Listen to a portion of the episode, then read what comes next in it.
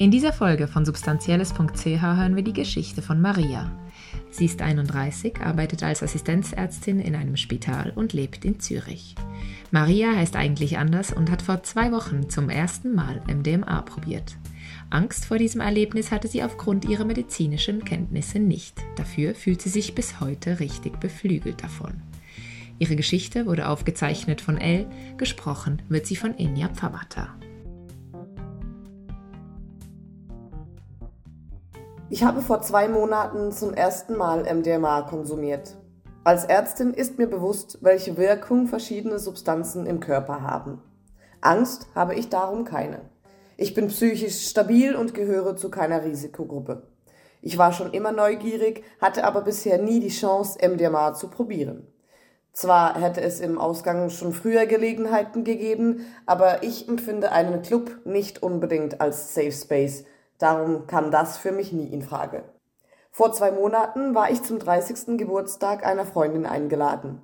Ihr Freund hatte für sie einen Rave in einer Berghütte organisiert. Wir feierten vor einer imposanten Bergkulisse, der Ort war schön dekoriert und den ganzen Tag über legten DJs auf. Ich kannte viele der Gäste und fühlte mich wohl. Am Samstagnachmittag wurden wir irgendwann auf die Tanzfläche gerufen und Wali, einer der Gäste, verkündete, dass er eine MDMA Bowl mitgebracht hatte. Er bot an, dass alle, die wollten, mitmachen konnten. Die Gastgeber machten klar, dass sich niemand gezwungen fühlen sollte, sie wollten aber lieber offen darüber sprechen, damit sich später niemand unwohl oder ausgeschlossen fühlte. Für mich war sofort klar, dass ich mitmachen wollte. Wali ist Arzt, erfahrener Konsument und bot an, um vier Uhr hinter dem Haus für Fragen zur Verfügung zu stehen.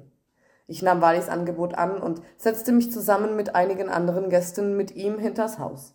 Manche stellten Fragen zu möglichen Nebenwirkungen und Risiken. Mich interessierte vor allem, wie es sich anfühlen würde. Wali informierte uns, wie lange es dauern würde, bis die Wirkung einsetzte. Er erklärte, dass anfangs eine innere Nervosität, etwas Herzklopfen oder ein leichtes Beklemmungsgefühl aufkommen könne.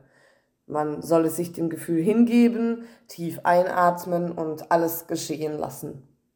Dann rechnete Wali mit jedem von uns die passende Dosis aus. Eine Stunde später saßen wir alle zusammen auf der Terrasse und Wali reichte jedem sein Becherchen. Das war ein super Moment. Wir prosteten einander feierlich zu und mir gefiel, dass wir so offen darüber sprachen und dass ich nicht alleine die Neue war. Etwa zehn bis zwölf Neulinge waren dabei. Auch die, die nichts nehmen wollten, standen dabei, stellten uns Fragen oder schauten neugierig zu. Wie es war? Unglaublich. Ich erinnere mich, dass irgendwann alles zu strahlen begann. Das Licht wurde goldig, die Berge leuchteten, die Glitzerdeko tanzte im Wind, die Musik wurde intensiver und alles, was ich anfasste, jagte mir einen wohligen Schauer durch den Körper. Am beeindruckendsten war aber das Gefühl von grenzenloser Verbundenheit mit anderen Menschen. Viele kannten und mochten einander sowieso, aber jetzt strahlten wir einander richtig an. Weil wir es zusammen konsumiert hatten, fühlten alle gleichzeitig dasselbe. Das war toll. Schön fand ich, dass auch die Nüchternen einbezogen waren. Manche kamen zu mir und fragten mich aus. Wie fühlst du dich? Wali kam immer wieder zu mir und fragte mich, wie es mir ging. Er war selber high, aber ich glaube, alle Neulinge fühlten sich dank ihm sehr sicher und aufgehoben. Das Herunterkommen fand ich eigentlich genauso schön wie den Rest. Die Musik und das Licht wurden irgendwann weniger intensiv und das Strahlen nahm langsam ab. Ich wurde müde, aber die Verbundenheit mit den Leuten blieb. Mein Freund hatte nichts genommen. Er mag psychoaktive Substanzen nicht so. Er hat auch schon MDMA probiert, sagt aber, dass er sich danach beklemmt und unwohl fühlt. Das kann ich gut verstehen, denn das ist ja eine häufige Nebenwirkung.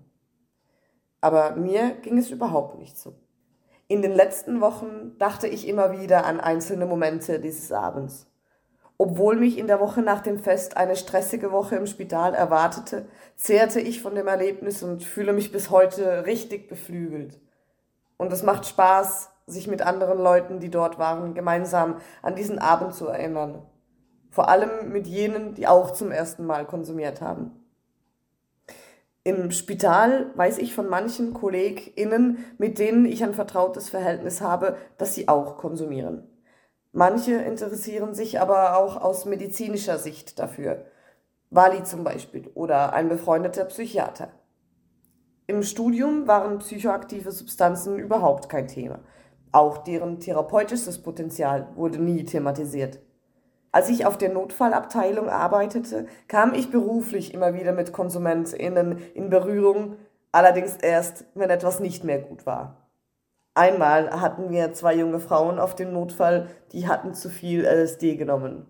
Sie wurden von Freunden eingeliefert und nahmen uns die ganze Station auseinander. Das war abenteuerlich.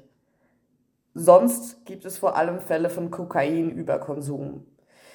Ich finde nicht, dass alle Substanzen einfach offen zugänglich sein sollten. Manche sind dazu viel zu gefährlich. Aber es wäre wichtig, KonsumentInnen besser aufzuklären, differenzierter über Substanzen zu sprechen und die Herstellung und den Verkauf zu regulieren. Und jetzt? Mein erstes Mal MDMA hat auf alle Fälle die Lust auf mehr geweckt.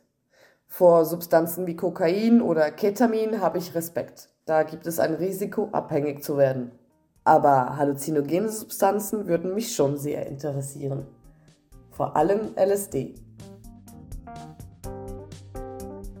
Mehr Geschichten findest du auf unserer Webseite substanzielles.ch. Weitere Infos zu unserem Projekt und wie du uns unterstützen kannst in den Show Notes. Die Musik für diesen Podcast kommt von Blue Dot Session.